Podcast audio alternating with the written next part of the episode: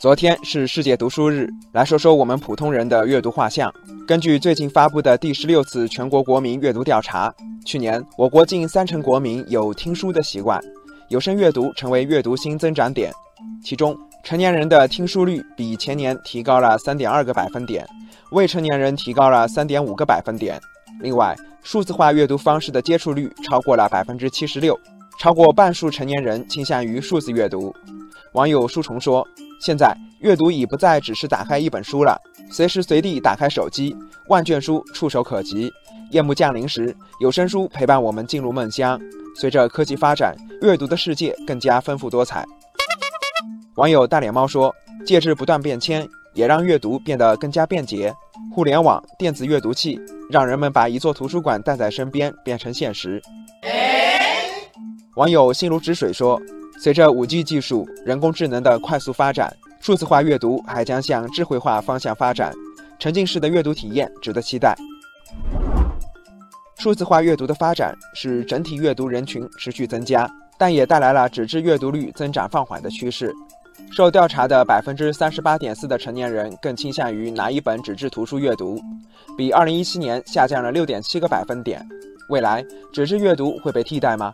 网友不语说。更多的阅读电子书，并不意味着放弃纸质书。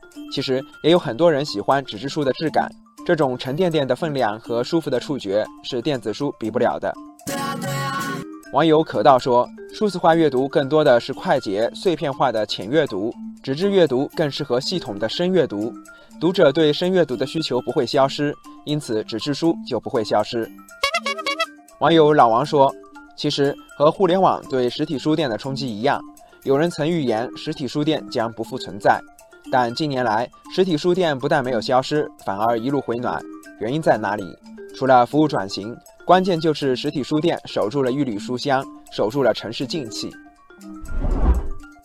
据统计，去年我国成年人对个人阅读数量评价中，只有百分之二点一的人认为自己的阅读数量很多，超过百分之四十一的人认为自己阅读量很少或比较少。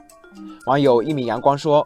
无论什么形式的书，本质上只是知识载体的变化，知识本身没有区别。关键在于如何更好地激发人们的阅读兴趣，培养良好的阅读习惯。网友珊瑚海说：“其实无需担心谁取代谁的问题，纸质书、电子书、有声书应该并驾齐驱，相互补充。对市场来说，相较于设备创新，内容上的创新更具颠覆性。”